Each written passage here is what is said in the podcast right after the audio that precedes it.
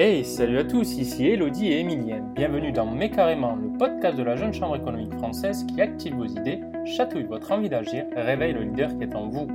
Décortiquer avec nos invités un sujet pointu en lien avec notre thème national, optimisons nos ressources pour allier développement économique et développement durable, échanger sur leur parcours atypique, leur apprentissage et bien plus encore, voici ce que l'on vous propose. Pourquoi? Pour vous faire découvrir des personnalités, vous donner des clés, les appliquer à vos propres projets, nourrir vos réflexions en cours. Elodie, qui reçoit-on aujourd'hui? Aujourd'hui, je reçois une femme entrepreneur reconnue parmi les 100 femmes qui changent le monde par le magazine Challenge de septembre 2020. Alors bonsoir Diana et bravo pour cette reconnaissance. Merci beaucoup Elodie. et alors euh, j'imagine que euh, ça a dû être alors soit une surprise ou soit une, vraiment une vraie reconnaissance pour toi cette nomination? Ouais, alors en fait c'était les deux à la fois. Déjà pour l'anecdote, moi j'adore Challenge, mais Challenge ne vous prévient jamais quand vous êtes classé et ou nominé. Donc je suis partie de chez moi à 7h45 le matin et je reçois un texto d'un de mes amis qui me dit bravo. Et je me dis, oh là là, bah vraiment, t'as quelques trains de retard. Et il me met le doute. Et là, je passe dans un kiosque et quel plaisir que de se voir en une de challenge, reconnue parmi les 100 femmes qui changent le monde. Donc, comme toute personne normalement constituée, je suis retournée chez moi très très vite avec trois exemplaires du magazine pour les donner à tout le monde. Donc, non, non, c'est une très très belle reconnaissance à la fois du projet porté, de l'ambition, de l'énergie qu'on met dedans et du travail accompli. Alors moi, effectivement, je suis, suis l'image et l'instigatrice de ce projet-là, mais en fait, derrière moi, j'ai toute une équipe qui œuvre avec une énergie de dingue pour m'aider à transformer une vision en une réalité. Donc c'était c'était une belle reconnaissance collective. Et alors justement, on va en parler de, ce projet que tu as monté et qui aussi, je dirais, lui aussi, il a, il a double sens finalement parce que rien que le nom veut aussi dire quelque chose. Alors, ça, se dit Xalis, c'est ça? Oui, ça se dit Xalis. Donc, effectivement, donc moi, je suis franco-sénégalaise. Donc, bon, moi, j'ai vécu toute ma vie en France, toute ma vie d'adulte en France. je vote en France, je paye mes impôts en France, donc, et ma boîte est de droit français, donc j'ai pas de sujet. mais lorsque j'ai décidé effectivement de me lancer dans l'aventure entrepreneuriale, la question était de savoir comment j'arrivais à vraiment faire le pont entre mes différentes identités et ce que j'avais envie de délivrer et de, et de rendre. Hein. Vraiment mmh. une logique de give back et en fait, la manière dont moi je l'ai structuré, ce qui est extrêmement personnel, c'est que non seulement la boîte s'appelle Xalis, qui veut dire argent en Wolof, hein, donc le Wolof étant la langue majoritairement parlée au Sénégal, mais au-delà de ça, plus de la moitié de nos équipes sont basées au Sénégal. Donc toute la partie technologique de Xalis est faite depuis l'Afrique. D'accord. Et donc du coup, le projet pour ceux qui nous écoutent là ce soir, c'est de créer en fait une application orientée pour les adolescents, en leur permettant de à la fois d'apprendre à comment gérer leur argent et aussi, et c'est une banque en fait pour eux aussi. Est-ce que c'est bien résumé? Ouais, exactement, il le dit. Donc, Xeli, c'est une banque mobile digitale. Ça veut dire quoi? Donc, tout fonctionne par application interposée dans des environnements iOS et Android avec des environnements pensés donc à la fois pour le parent et l'enfant. Mmh effectivement, l'ambition est vraiment d'accompagner l'éducation financière, l'émancipation des ados. Donc, ça passe par plusieurs choses. Hein. on a deux types de modules qu'on propose. On a donc à la fois différentes différentes fonctionnalités comme des cagnottes, de l'épargne, j'ai ma carte, je dépense, je vois combien j'ai dépensé. Et on a aussi du contenu d'éducation financière. Donc ça, c'est côté ado. Et côté parents, on a vraiment imaginé et inventé des modules de pilotage pour accompagner les parents dans ce sujet-là, de dire comment j'accompagne un ado de 12, 14, 15, 16 ans à devenir autonome financièrement. Et donc, ça passe par quoi? C'est quels sont les plafonds que je lui mets, combien il peut dépenser, où est-ce qu'il peut dépenser, pour vraiment être dans une logique extrêmement bienveillante, en partant du principe qu'il n'y avait pas deux enfants qui se ressemblaient, ni deux familles qui se ressemblaient, et que donc il fallait créer un outil que chaque binôme parent-enfant pouvait se réapproprier. Et du coup, comment vous avez construit en fait cette application Parce que j'imagine que derrière, vous devez avoir sûrement des panels à la fois d'enfants et des panels de parents, mais comment vous arrivez à avoir construit cette application finalement? Ouais, non, alors, donc effectivement, c'est une très très bonne question. Donc merci, je te remercie, Elodie. c'est vraiment passé par plusieurs phases. Alors déjà, moi, je viens de la banque. Alors moi, j'ai passé 10 ans dans une banque et une des raisons pour lesquelles j'ai lancé ce produit, c'est au-delà d'être banquier, je suis aussi parent, moi-même d'enfant. Mmh et donc la question que je cherchais à adresser était vraiment de savoir comment on fait pour accompagner l'autonomie et l'indépendance financière de nos enfants.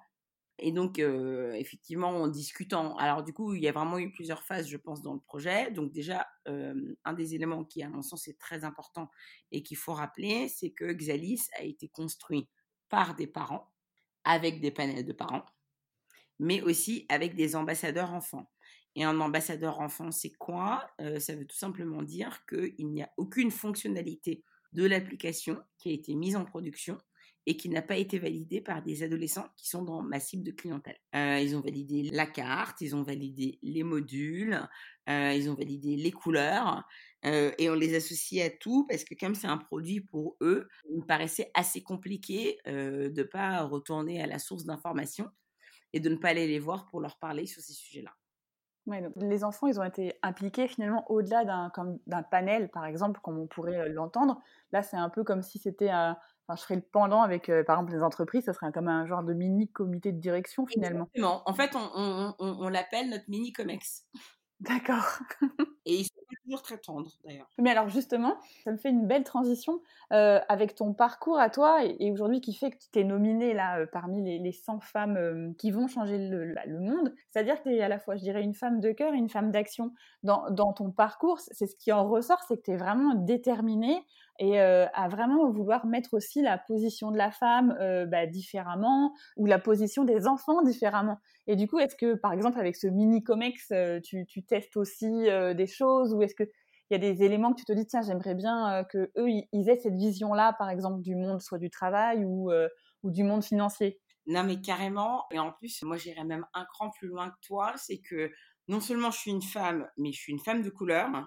ah oui, exact, aussi. Voilà, et, euh, et je n'ai que des garçons chez moi. Genre, non, mais je ne vis qu'avec des hommes. Donc, euh, je gère euh, un espèce de nombre d'injonctions contradictoires qui est assez élevé.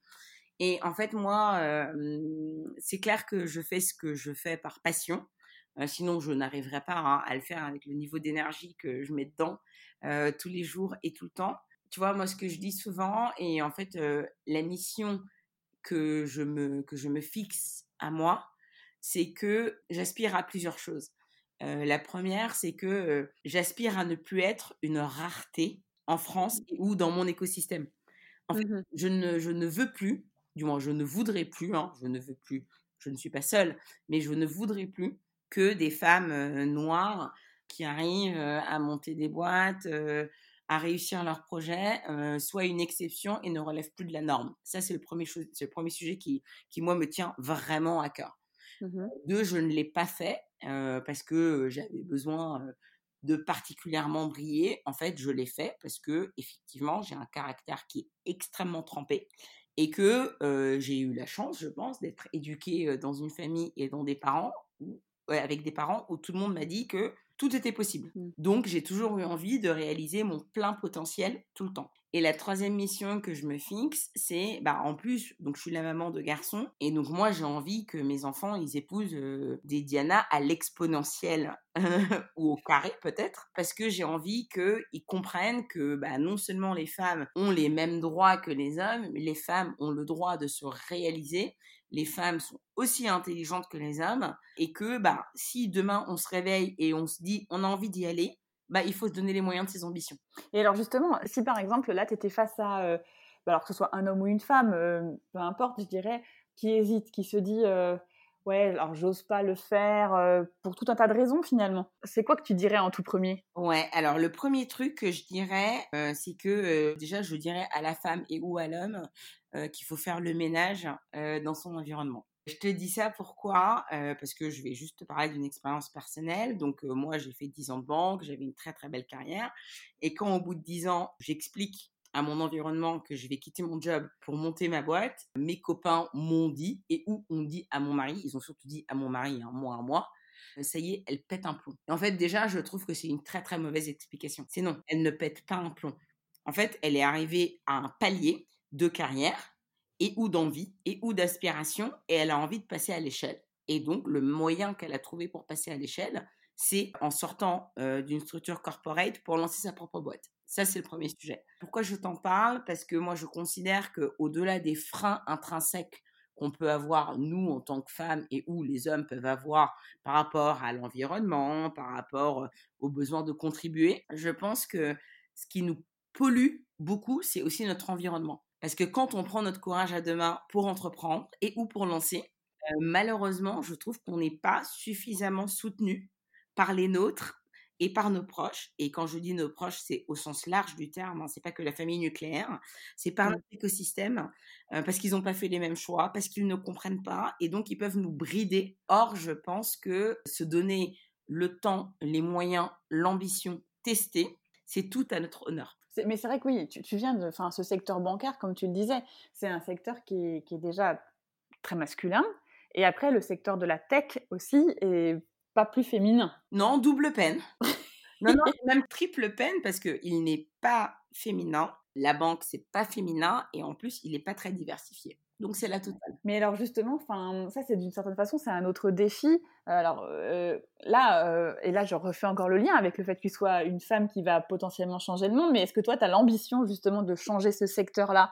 Et euh, qu'est-ce que Enfin, qu'est-ce que toi tu, tu, tu imagines Qu'est-ce que tu es en train de mettre en place pour que justement potentiellement ce secteur-là déjà change? Ouais, non mais c'est une question hyper intéressante. Tu sais, moi, je dis souvent aux gens qui sont proches de moi que je ne suis pas Rosa Parks. Rosa Parks, c'est qui? C'est une femme américaine euh, mmh. qui s'est mise euh, sur les premières rangées du bus hein, quand ces rangées-là étaient interdites euh, aux femmes de couleur pendant la ségrégation. moi, c'est pas ça mon ambition. En fait, quand je me lève le matin, je ne cherche pas à changer le cours du monde. Et pour moi, c'est vraiment important. Et je et merci pour cette question. Et merci de m'en parler. En fait, moi, quand je me lève le matin, j'ai juste envie de m'éclater. Donc, et m'éclater, ça passe par quoi? C'est que j'ai envie de me lever pour travailler sur un sujet qui me parle, qui me plaît, que je maîtrise, que j'ai envie de défricher. Moi, mon ambition, c'est quoi? En tant que parent C'est d'être un rôle modèle pour mes enfants. C'est de travailler avec des gens que je choisis, qui me plaisent et qui m'aident à passer d'un point A à un point B. Mais tu vois, je ne me sens pas euh, de, de, responsabilité sociétale, si on peut dire. Mmh. Et c'est hyper intéressant parce que tu vois, aujourd'hui, je vois que effectivement, euh, je me retrouve un petit peu positionnée et ou catégorisée comme un rôle modèle sociétal. Euh, mais le message que je voudrais faire passer, c'est je pense qu'il ne faut pas entreprendre pour ces raisons-là. Je pense qu'il faut d'abord entreprendre par volonté intrinsèque, par conviction intrinsèque, parce que c'est déjà suffisamment compliqué. Et si à un moment donné, tu te retrouves dans un espace où le marché reconnaît ta valeur et que la presse reconnaît ta valeur, là, j'ai envie de te dire, c'est double bénéfice. Mais en fait, tu ne peux pas te lever le matin en te disant, j'ai envie de faire la une de challenge. Non, d'abord, tu te lèves le matin parce que tu as envie de faire un truc qui t'éclate. Et si ton truc, il t'éclate et que tu le fais bien, eh ben, tu te retrouves en une de challenge. Mais par contre, alors effectivement, donc là tu te retrouves en une de challenge. D'une certaine façon, ça te donne quand même un, pouvoir, quand même, de pouvoir euh, bah, justement influencer. Oui, mais en fait, ça me donne un pouvoir, mais tu sais, c'est comme tout. Après, tu as toujours des biais, hein. c'est-à-dire que, bien entendu, tu vois, euh, le fait d'être en, une d'un magazine, ça vient avec de la responsabilité, ça vient avec des responsabilités accrues. Mais tu vois, moi, je suis par ailleurs dans des boards, euh, et donc, je, je me pose tout le temps la question lorsque je prends la parole de savoir est-ce que c'est Diana qui parle, est-ce que c'est l'administratrice qui parle, tu vois, euh, mmh. qui est en train de dire quoi euh, à qui. Euh, moi, je pense que moi, si demain je crée des vocations, eh ben, je considère que mon job aura été amplifié, tu vois. Mais voilà, tu vois, j'ai pas non plus envie ni de me ni de me retrouver dans une espèce de sphère inatteignable parce que bah moi, toutes les personnes peuvent m'appeler, me contacter, et puis bah dès que j'ai le, dès que j'ai le temps, je traite, hein, tu vois, et mmh. je réponds à tout le monde avec la même diligence, avec la même attention. moi, ce qui me fait plaisir, c'est que effectivement, ça donne un autre type d'image finalement, un peu aspirationnel à des enfants, à des jeunes, à des femmes issues de la diversité du genre, du sexe et leur, leur, disant bah regardez en fait on n'est pas limité qu'à ça quoi. Oui, en fait tu te positionnes plutôt comme d'une certaine façon peut-être un plus un mentor? Complètement. En fait pour moi c'est vraiment ça mon job, tu vois, c'est-à-dire que moi, je suis pas une donneuse de leçons, je suis pas une papesse, faut pas croire. Hein, moi, j'ai des angles mmh. morts comme tout le monde, hein, tu vois. j'ai des convictions assez tranchées, d'ailleurs, il faudrait en parler avec mes équipes. non, non, j'ai des convictions assez tranchées, j'ai des sujets sur lesquels je ne transige pas, mais je suis quand même, j'ai pas envie de te dire flattée, mais je suis fière de pouvoir, à un moment donné, si j'ai incarné pour quelqu'un une ouverture des champs des possibles, bah là, je considère que j'ai fait mon boulot. J'ai quand même plutôt envie de travailler. D'ailleurs, c'est ce que je fais par ailleurs dans des associations dans lesquelles j'œuvre et tout ça. C'est que je ne m'entords pas à grande échelle, mais je prends quelques ados, femmes ou hommes, sous mon aile. Et je les prends sous mon aile dans le sens où bah, je les prends en stage, je les accompagne, je relis leurs rapports, je, je, je relis leurs dissertations et je les aide et je les accompagne et je considère que je préfère avoir accompagné deux, trois, quatre enfants à passer à l'échelle, comme on dit, mmh. plutôt que d'être dans un rôle un peu systémique de totémisation. Je n'aime pas trop ça. Mais tu le fais aussi avec ton équipe, parce que ton équipe elle a aussi cette particularité d'être à moitié en France et à moitié au Sénégal. Et ça, c'est important aussi pour toi. Non, mais tout à fait. Non, mais en fait, moi, je, je te dis, et, et moi, c'est le sujet que j'ai d'ailleurs, une fois que j'aurai une fois que je ferai autre chose que cette boîte-là, je ne sais même plus de quoi je vais parler euh, parce que j'ai un peu l'impression d'exécuter la boîte de ma vie. Euh, non, mais c'est vrai, non, mais c'est hyper compliqué pour moi. Non, mais j'exécute la boîte de ma vie parce que, en fait, euh, j'exécute un produit que je maîtrise déjà. Hein, donc, mmh je vends un produit bancaire, mais que je comprends. je le vends pour des mineurs, mais moi, je suis moi-même parent de mineurs. Donc, en fait, globalement, il n'y a aucune relation et, et ou aucun type d'interaction euh, que j'accepterais pour mes clients, que je n'accepterais pas pour mes propres enfants. Euh, troisième point, c'est effectivement, je suis franco-sénégalaise. Quand c'est posé la question de monter ma boîte, de me dire, je monte une boîte en Afrique, je monte une boîte en France. Et en fait, je me suis dit, mais pourquoi tu choisis?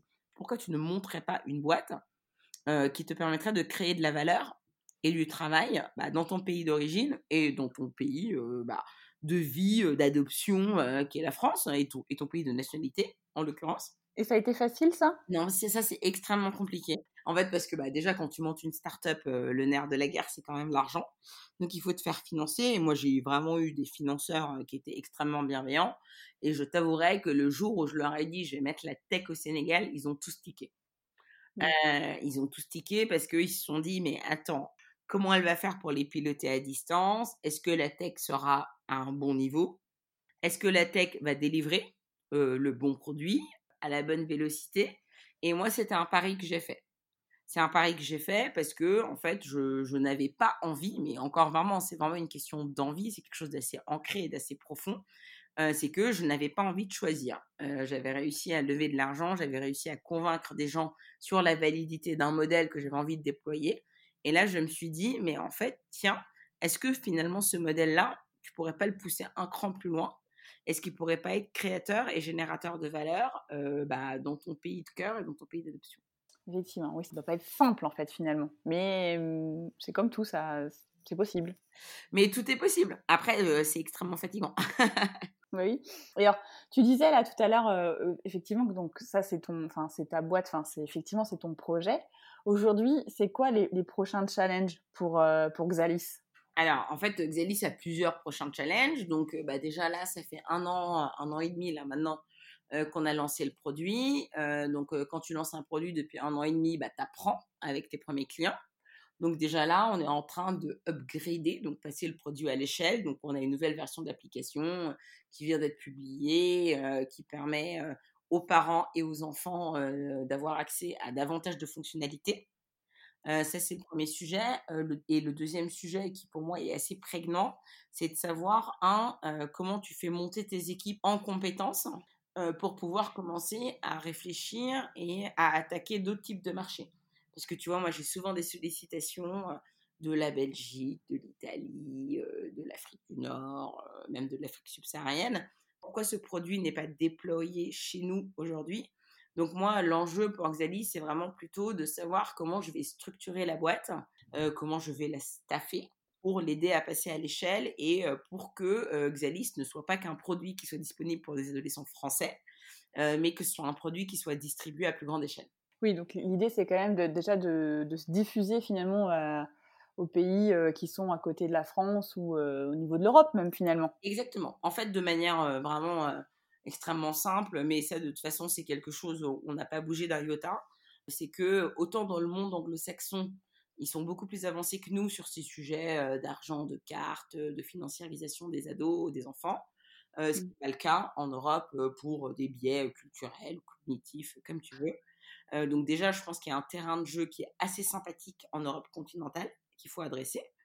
Et puis après, comme on a cette deuxième verticale qui est sur l'éducation financière, qui est extrêmement intéressante. Et donc, si on prend un produit comme Xelis et qu'on le transpose au marché africain, on n'est plus du tout en train de traiter des sujets d'équipement en produits financiers d'une population de jeunes, mais plutôt de comment on accompagne peut-être des adultes qui sont moins autonomes, qui sont moins véloces sur ces sujets-là, parce qu'ils n'ont pas de banque, parce que oui, ils ont du mobile money, mais ils ne sont pas bancarisés formellement.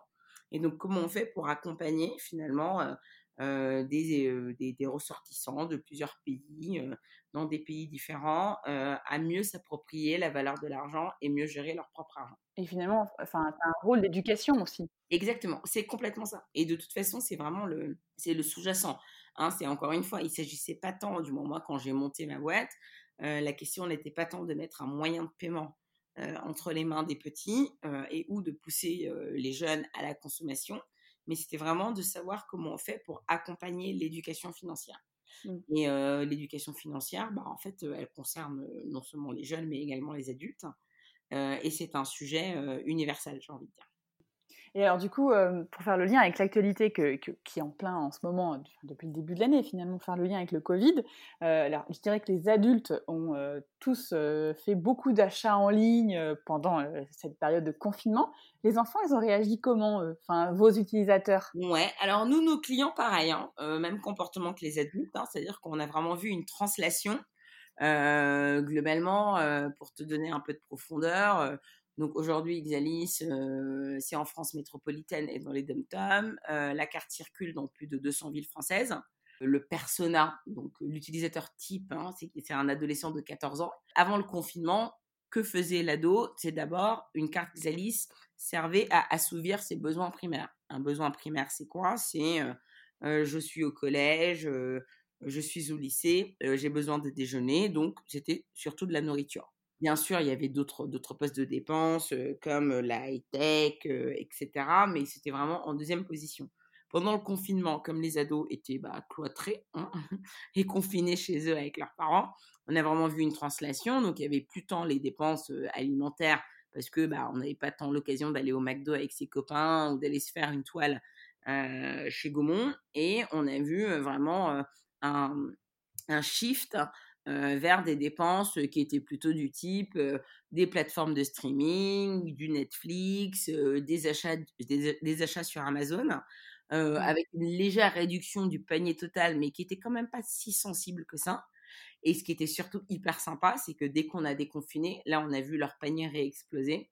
Et donc, ils ont un peu rattrapé toutes les dépenses et tous les achats plaisir qu'ils avaient envie de se faire, qu'ils n'ont pas pu faire pendant cette période. Oui, donc en fait, finalement, les ados ou les, ou les adultes, c'est le même combat, quoi. Oui, non, non, mais, et, et, mais, mais à la limite, c'est rassurant, j'ai envie de dire. Non, mais c'est rassurant parce que bah, les ados, c'est des futurs adultes en devenir. Hein donc, ouais, donc, donc les comportements sont assez linéaires. Et effectivement, on n'a pas eu une espèce de surprise. Non, il n'y a pas eu d'explosion d'un type d'achat ou d'un autre. C'est vraiment de dire bah, que les ados, tout comme nous, adultes, avons dû nous adapter au confinement, aux restrictions, à la distanciation, bah, eux l'ont fait aussi, mais tout en adaptant leur mode de consommation, je dirais. Bon, c'est vrai que c'est rassurant. Tu as, complètement raison. Pour terminer ce, ce, podcast, j'ai une dernière question, alors qui est celle un peu que je pose souvent à tous mes invités. c'est quoi pour toi, Diana, ton essentiel? Écoute, mon essentiel, avant tout, ce sont mes enfants. Mmh. C'est moi, c'est vraiment mes enfants sont la valeur cardinale de ma vie. D'ailleurs, mon mari va faire la gueule quand il va écouter le podcast, mais mais non, non, mais en fait, et pourquoi je te dis ça? C'est parce que, comme tu le disais tout à l'heure, je mets beaucoup d'énergie dans ce que je fais.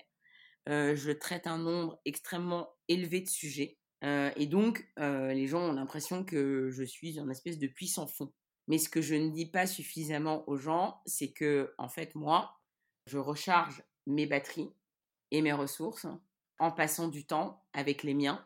Et donc, les miens, bah, d'abord, ce sont mes enfants, et c'est mon mari, et c'est ma famille nucléaire, et c'est ma famille élargie. Mmh. Euh, donc, euh, mon essentiel, c'est d'abord mes proches. Après, euh, ma boîte, on dit régulièrement, en rigolant, mais on rigole de moins en moins en me disant, moi j'ai deux garçons, Xali, c'est un peu mon troisième enfant tu vois, mmh. qui me prend énormément d'énergie, j'y passe beaucoup de temps. Je pense que c'est une boîte qui me le rend très très bien parce que voilà, elle prospère, elle est jolie, elle plaît, donc j'ai beaucoup de, j'ai, je, je, récupère beaucoup. Mais non, non, mon essentiel, et je pense qu'il faut pas se tromper, il n'est pas dans l'entrepreneuriat. selon moi, hein. mmh. il est vraiment d'abord dans les gens qui sont proches de toi, et qui sont vraiment tes, tes, tes, tes, tes, pompes, quoi, tes pompes d'énergie. Et moi, mes pompes d'énergie, c'est les miens, tu vois?